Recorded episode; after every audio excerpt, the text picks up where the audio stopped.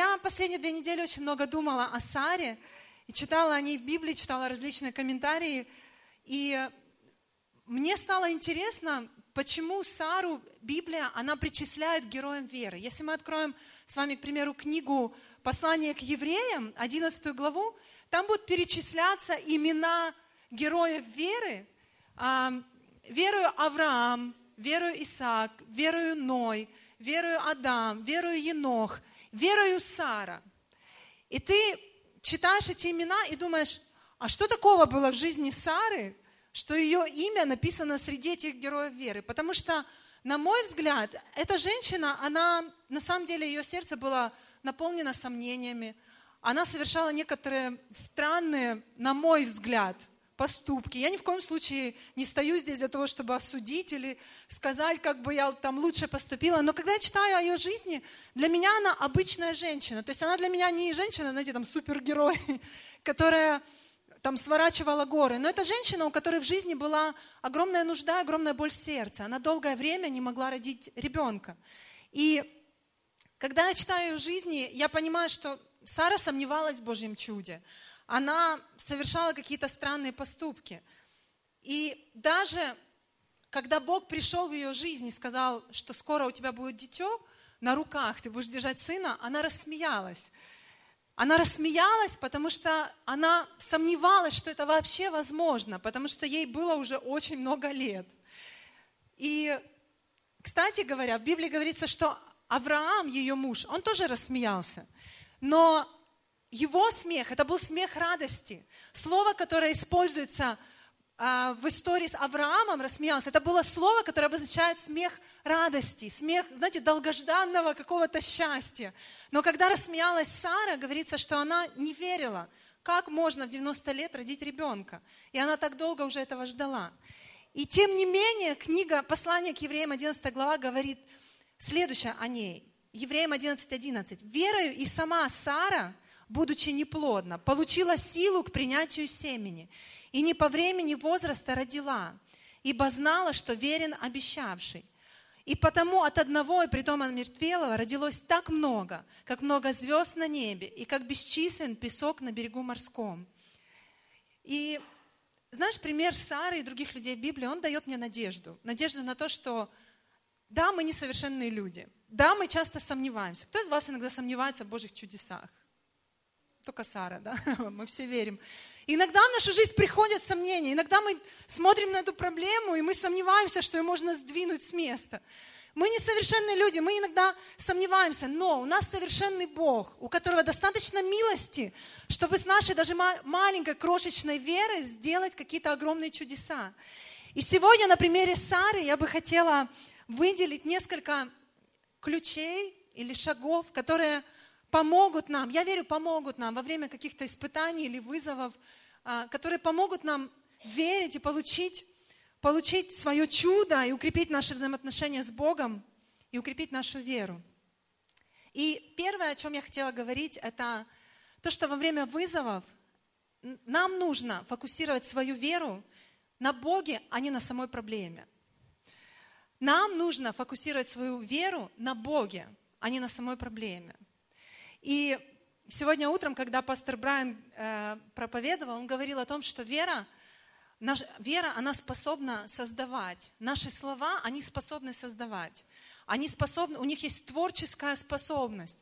То есть, когда чего-то нет, ты произносишь это, и это воплощается в жизнь. И он говорил, что мы получаем чудо не благодаря своей вере как таковой, а благодаря Богу, в которого мы верим. Я еще раз хочу повторить, что мы получаем свое чудо не, не благодаря просто вере, знаете, какой-то абстрактной вере. Это не какое-то магическое такое понятие, которое производит чудеса нашей жизни, но вера в живого Бога, именно живой Бог производит чудеса в нашей жизни. И на самом деле нам не нужно манипулировать Богом и пытаться выбить из Него свое чудо. Что мы иногда делаем? Мы приходим к Богу и говорим, Бог, ну я же так в Тебя верю. Я же так в тебя верю. Ты просто не можешь мне не ответить, потому что я так сильно в тебя верю. Мы иногда а, кричим о своей вере, насколько она большая, крепкая. Но на самом деле нам не нужно Богом манипулировать. Нам, что такое вера? Это когда мы полагаем на Него свою надежду. когда у нас, в общем-то, больше ни на что надежды уже нет. Мы полагаем на Него нашу надежду, мы живем, доверяем Ему свою жизнь, и мы держим в своем сердце Его Слово, Его обещание.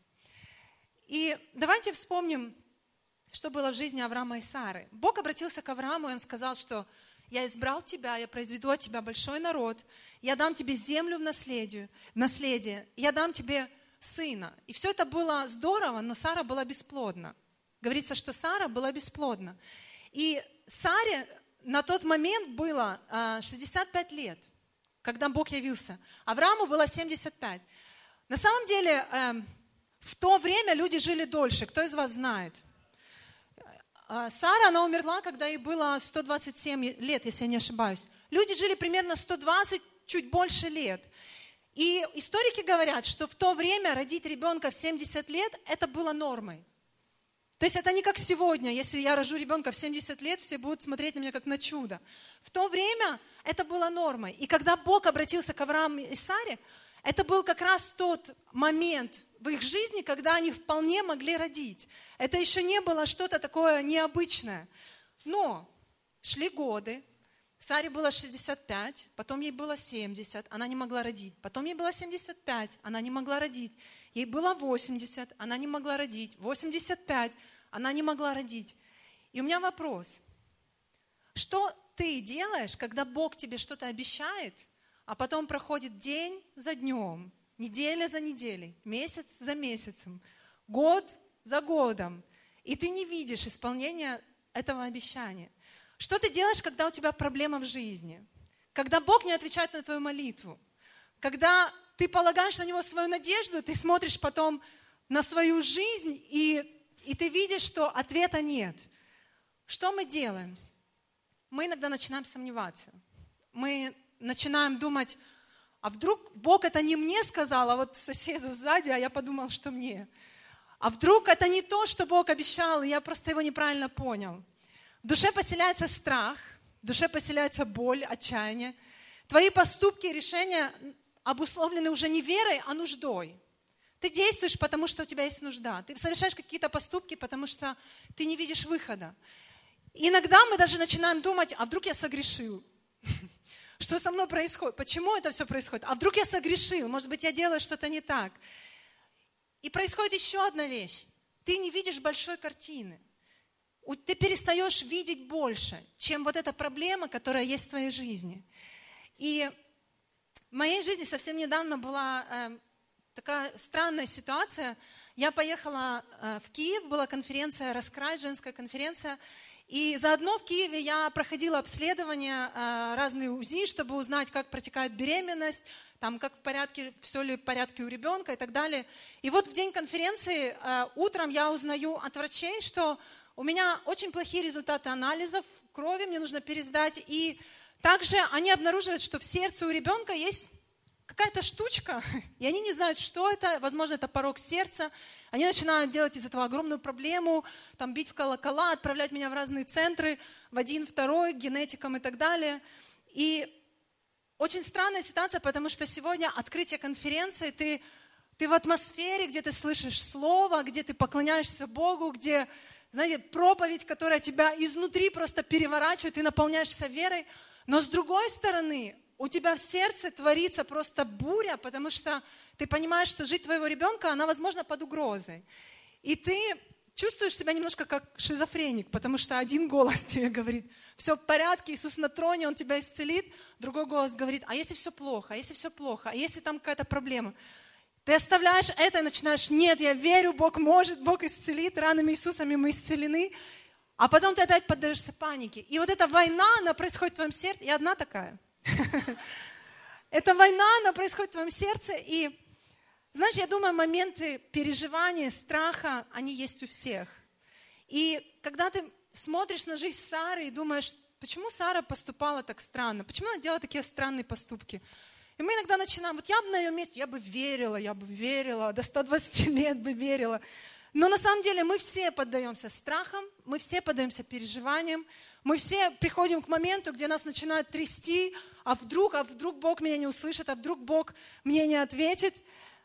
Но если мы чувствуем, что мы не в силах исправить ситуацию сами, что эта ситуация не в наших руках, не под контролем нашим силам, то все, что мы можем делать, это настроить свое сердце на волну Бога и довериться Ему.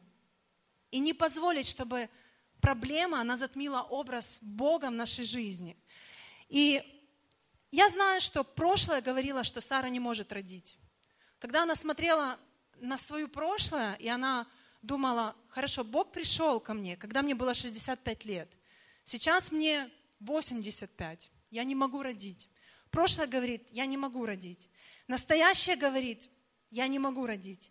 Все, что у нее было, это Божье Слово, Божье обещание по поводу будущего, по поводу того будущего, которое Бог им нарисовал, что я дам вам потомство, как звезды на небе, как песок на земле.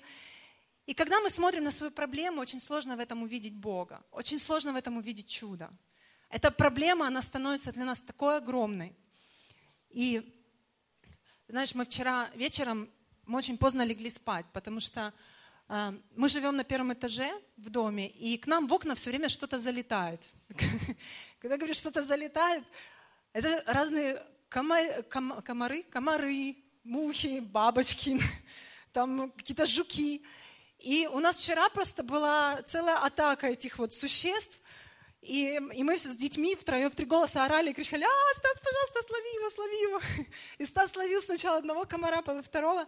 И мы не могли детей уложить спать. И вот уже, по-моему, было что-то там час с чем-то, дети вроде бы спят, Стас пошел в ванную, я легла наконец-то в кровать, и тут из детской комнаты такой просто ор, такой,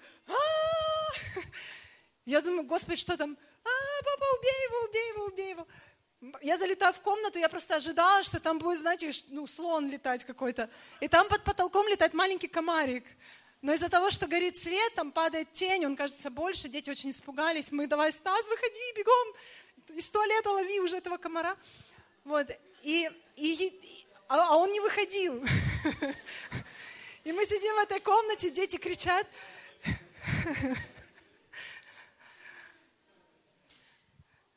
И знаешь, я обратила внимание, что когда я говорила, успокойтесь, сейчас придет папа и все, все решит. Когда они слышали слово папа, они успокаивались. Но когда они смотрели на комара, они начинали орать в два голоса. И я вчера подумала, что да, когда мы смотрим на свою проблему, мы кричим. Но когда мы зовем папу, у нас приходит в сердце такое, знаете, облегчение, потому что сейчас придет папа и словит этого монстра из нашей жизни. И когда приходит папа, Папа способен своим словом создать в нашей жизни то, чего раньше не было. И если у нас в жизни раньше не было исцеления, Бог может принести исцеление. Если в нашей жизни не было а, победы, Бог может создать победу в нашей жизни. И когда пришел Бог в жизнь Сары, Он изменил ее имя. И, кстати говоря, Сара – это единственная женщина в Библии, чье имя Бог изменил. Бог изменил имя Авраама, Бог изменил имя Петра, он дал Петру новое имя. Бог изменил имя Савла на Павел.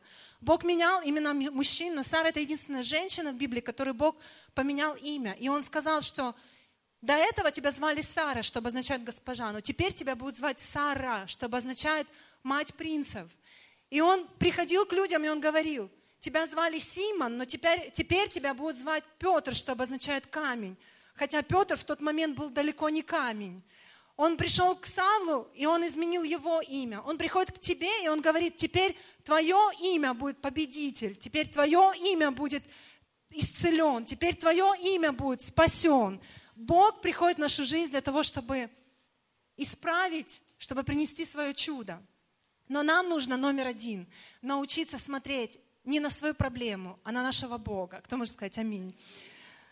Второе – это то, что вера она доверяет Божьим срокам, а не нашим собственным срокам. И, наверное, эм, когда я готовилась к проповеди, я спросила Стаса, вот что ты делаешь, когда Бог тебе не отвечает на молитву? И, скорее всего, что чаще всего мы начинаем задавать вопрос, почему? Кто иногда задавал Богу вопрос, Бог, почему? Или еще один вопрос, почему так долго? Почему так долго ты не отвечаешь? Почему ты мне дал это обещание? Проходит год за годом, год за годом, и я не вижу исполнения твоего обещания. Почему так долго? И нам очень сложно довериться Богу, особенно когда касается сроком. Потому что хорошо тебе, Господь, ты вечный, у тебя вечность, а у меня 70 лет жизни, а я должен из них там 25 лет ждать своего чуда. И мы, нам сложно довериться Богу в вопросе плана, в вопросе сроков, и мы начинаем суетиться по поводу своих собственных сроков. Кто понимает, о чем я говорю? Да, два человека понимают. Я пытаюсь себе представить, что творилось в голове у Сары. А, я еще раз говорю, это смешно, смешно э, когда беременная женщина проповедует о неплодной женщине, потому что у меня такое чувство, что Бог меня создал рожать детей бесконечно. Вот. Но был момент в нашей жизни, когда мы очень сильно хотели а, дочь. Мы больше не хотим дочь. Нам три сына нормально. Но был момент, когда мы хотели дочь. И а, знаете, когда ты начинаешь вот мечтать, что у тебя родится ребенок, ты каждый месяц, я не буду вам рассказывать физиологию, но каждый месяц приходит момент, когда ты в ожидании, в ожидании вот этой новости, а вдруг, а вдруг ты носишь ребенка в своем чреве, да, а вдруг ты забеременел, и ты ждешь, ждешь, ждешь, не беременный. Хорошо, в следующем месяце ты ждешь, ждешь, ждешь, а вдруг вроде уже по утрам поташнивает. Ты приходит момент, ты понимаешь, не беременный. Ну окей, в следующем месяце ты ждешь, ждешь, ждешь, ждешь. Нет, не беременный.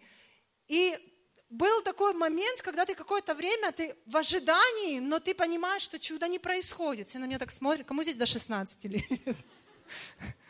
Закрой уши. Но я могу себе представить, что чувствовала Сара, потому что у нее ожидание проходило 25 лет. 25 лет, из месяца в месяц. Она ожидала, она прислушивалась, она, знаете, ее сердце было переполнено надеждой, ожиданием. Вот, возможно, сейчас, возможно, сейчас.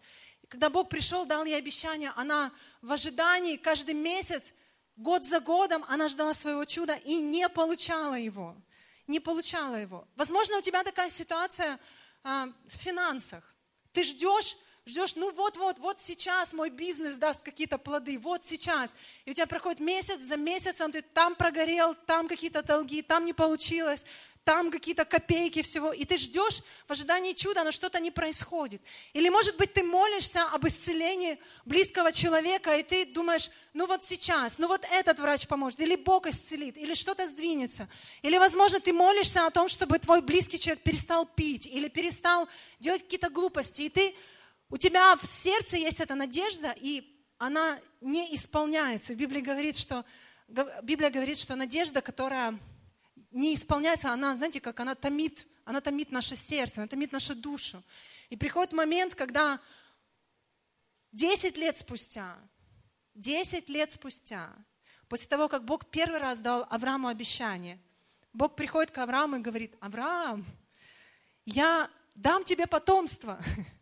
И Авраам говорит, Бог, я уже слышал это 10 лет назад, но Сара не может родить ребенка. И здесь инициативу перехватывает Сара. Она думает, хорошо, Бог сказал Аврааму, что он даст ему сына, но он не говорил, что он даст сына мне. Возможно, проблема во мне. Дам-ка я ему свою служанку, пусть она родит ему сына. И Сара принимает решение, что 10 лет – это достаточный срок, чтобы Бог сделал свое чудо. Поэтому теперь она берет все в свои руки, она отдает ему свою служанку, она говорит, служанка родит тебе сына, потому что я бесплодна. И опять-таки для нас это странный выход из ситуации, но иногда мы в своей жизни, мы принимаем странные решения, которые, которые неприемлемы для нас в обычной ситуации. Мы ждем какого-то финансового прорыва, вместо этого мы зарываемся в какие-то долги. Или мы хотим исправить что-то, а получается как всегда. По одной причине мы пытаемся ускорить Божье чудо, мы пытаемся поставить свои сроки. И мы говорим, если 10 лет Бог ничего не сделал, значит, я делаю так, как я считаю нужным. И по обычаям того времени бесплодная женщина, она была обязана отдать мужу свою служанку для продолжения рода. Археологи, они обнаружили брачные контракты, где женщина, она писала о том, что она поступит так, если окажется бесплодной. Поэтому Сара поступила так, как делали все. И Авраам согласился с ее предложением. У него родился сын. И спустя долгое время, когда Аврааму было уже 99 лет, Бог вновь является к нему в третий раз. И он говорит, Авраам, тот сын, которого ты родил, это не тот сын, которого я тебе обещал. Потому что я дам тебе сына, Сара тебе родит сына, и это будет мое чудо, а не ваши, ваши собственные силы. И потом еще через год у них рождается ребенок. И у меня вопрос, почему приходится долго ждать? Почему приходится долго ждать? Наверное, все сейчас ждут, что я отвечу на этот вопрос. Но нет. На самом деле, возможно, мы никогда на земле не поймем, почему нам приходится долго ждать. Иногда, когда мы подходим к концу своей жизни, оглядываемся назад, смотрим на всю свою жизнь, нам становится понятно. А, так вот почему я в 18 лет не вышла замуж. Потому что этот человек, он отошел от Бога, он его не любит, а Бог мне дал хорошего мужа, пусть в 40 лет, но он самый лучший. Иногда мы поворачиваемся назад и думаем, а, так вот почему я не поступил в этот институт, потому что я, оказывается, в физике ничего не понимаю. Но я понял об этом только когда мне стукнуло 50. Но иногда мы поворачиваемся назад, мы смотрим на свою жизнь, и мы не понимаем, почему нам так долго пришлось ждать. И, возможно, это будет тот вопрос, на который мы получим ответ, когда мы придем на небеса. Но иногда Бог отвечает быстро. Но иногда Библия говорит, в Евреям 10 глава 35 стих, Итак, не оставляйте упования вашего, которому предстоит великое воздаяние. Терпение нужно вам. Повернись своему соседу и скажи, терпение тебе нужно, чтобы, исполнив волю Божью, получить обещанное. Получить обещанное.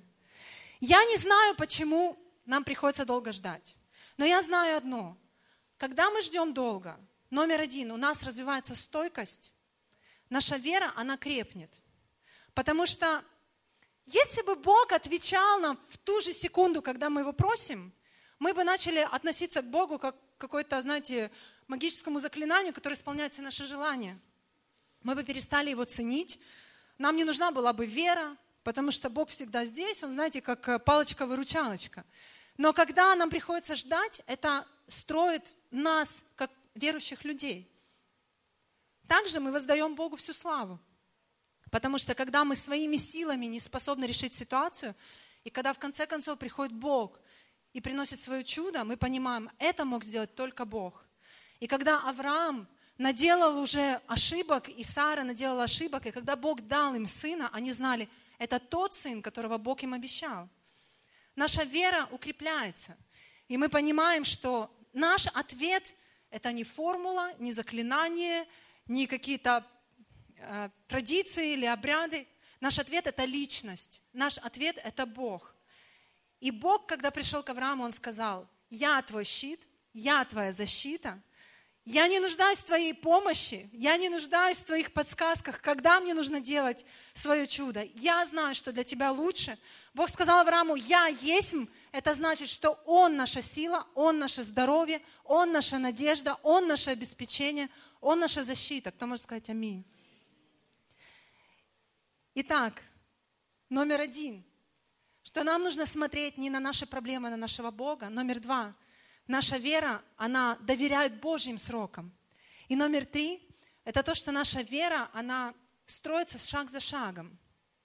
Шаг за шагом. Я хочу, чтобы вы представили себе на секундочку жизнь Авраама. Когда Бог пришел в его жизнь впервые, ему было 75 лет. 75 лет. Этот человек, он жил в определенной какой-то стране. У него, была, у него была жена, у него было имение, у него были там э, верблюды, не знаю, овцы и так далее. У него были люди. Он жил в доме своего отца. У него был привычный уклад жизни. В принципе, говорится, что он был обеспеченный человек, потому что ему нужно было собрать все свое имение, всех людей, всю свою семью для того, чтобы последовать за Богом. И тут приходит в его жизнь Бог. И он говорит, Авраам, у тебя такая классная жизнь, но я тебе приготовил что-то лучше.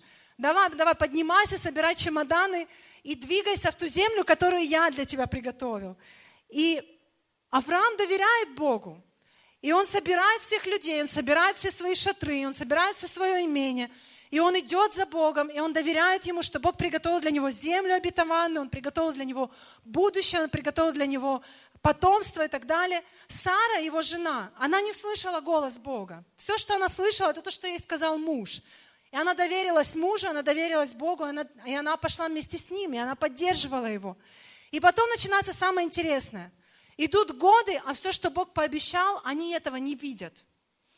И такое чувство, что ты жил нормально до того момента, когда к тебе пришел Бог, дал тебе обещание, и потом начинаются какие-то вызовы, и потом начинается все, все усложняется, все идет не так, как они себе это представляли. И иногда мы с вами оказываемся в ситуации, где мы, нам кажется, а какой теперь, а, а где я вообще сейчас нахожусь? А как называется эта земля?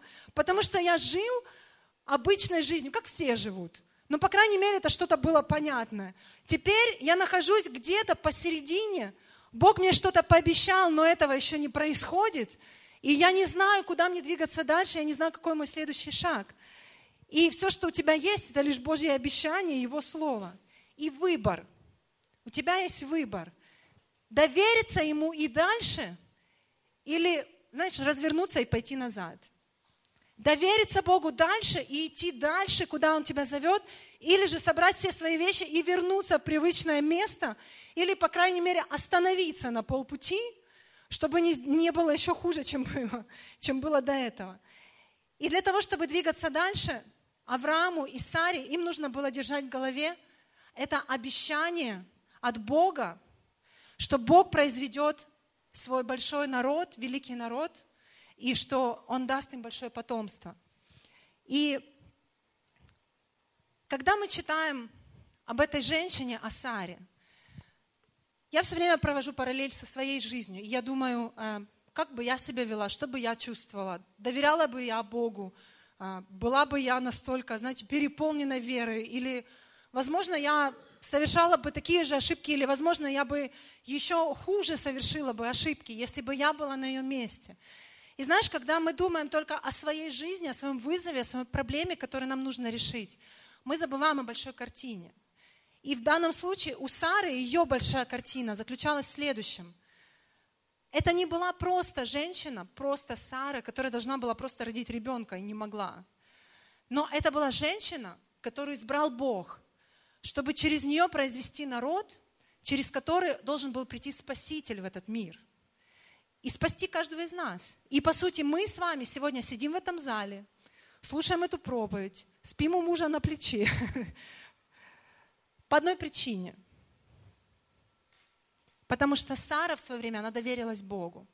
Она родила сына, через которого Бог произвел большой народ, и через которого Он прислал нашу жизнь Спасителя, который спас нас от грехов, который дал нам новую жизнь, который подарил нам церковь, который изменил нас который простил наши грехи, который исцелил нас, который благословил нас по одной причине, потому что однажды, много-много лет назад, одна женщина, она все-таки поверила Богу и все-таки позволила Богу сделать в ее жизни чудо. И иногда мы смотрим на свою жизнь, и мы думаем только о своей жизни и о том, что Господи, помоги мне найти работу, помоги мне найти работу. Или Господи, дай мне семью. Или Господи, ответь на мою просьбу. Но знаешь, у Бога, я верю, есть больший план для нашей жизни. И этот план касается не только нашей жизни. Да, Бог хочет благословить тебя. Но когда Бог благословлял Авраама, Он сказал, я благословлю тебя, чтобы ты стал в благословении для других. Я верю, что сегодня, возможно, ты находишься в какой-то ситуации, где тебе нужно Божье чудо. Но я верю, что Бог даст тебе это чудо для того, чтобы потом ты стал благословением для других людей. Возможно, Бог что-то делает в твоей жизни для того, чтобы потом сделать что-то особенное в народе, в котором ты живешь, в городе, в котором ты живешь, в жизнях людей, которые тебя окружают. И знаешь, смотря на свою жизнь, сейчас я пришла к Богу, когда мне было 16 лет, и э, в этом году уже 20 лет, как я с Богом. Все посчитали, сколько мне лет, мне будет 36. 20 лет, за эти 20 лет много всего происходило в жизни. Много ситуаций, когда ты спрашиваешь, Бог, почему это все происходит? Много ситуаций, которые ты думаешь, Бог, почему ты не отвечаешь на мои молитвы? Много ситуаций, когда были какие-то мечты, были какие-то обещания, и ты не видел их исполнения. Но потом, проходя эти ситуации и оборачиваясь сегодня назад, ты понимаешь, что Бог провел тебя через этот путь по причине, чтобы сделать твою веру сильнее, чтобы ты мог подойти к кому-то и помочь кому-то пройти такие же ситуации в своей жизни, чтобы в следующий раз, когда ты столкнешься с вызовами, твоя вера была крепкой, потому что ты знаешь, если Бог спас меня тогда, Он спасет меня и сегодня. Для этого нужно шаг за шагом доверять Богу каждый день и не позволить, чтобы проблемы стали фокусом нашей жизни. И не разочаровываться, если что-то происходит не в то время, когда я этого хотел. И если ты чувствуешь, что твоя вера сегодня слаба, что ты ослабел, вспомни пример Сары – Вспомни пример обычной женщины, которая тоже сомневалась, которая совершала ошибки, которая ждала 25 лет своего чуда. И вспомни слова из Библии. Филиппийцам 1 глава 6 стих говорит, «Я уверен, что тот, кто начал в вас доброе дело, доведет его до конца». Бог говорит, успокойся, не волнуйся.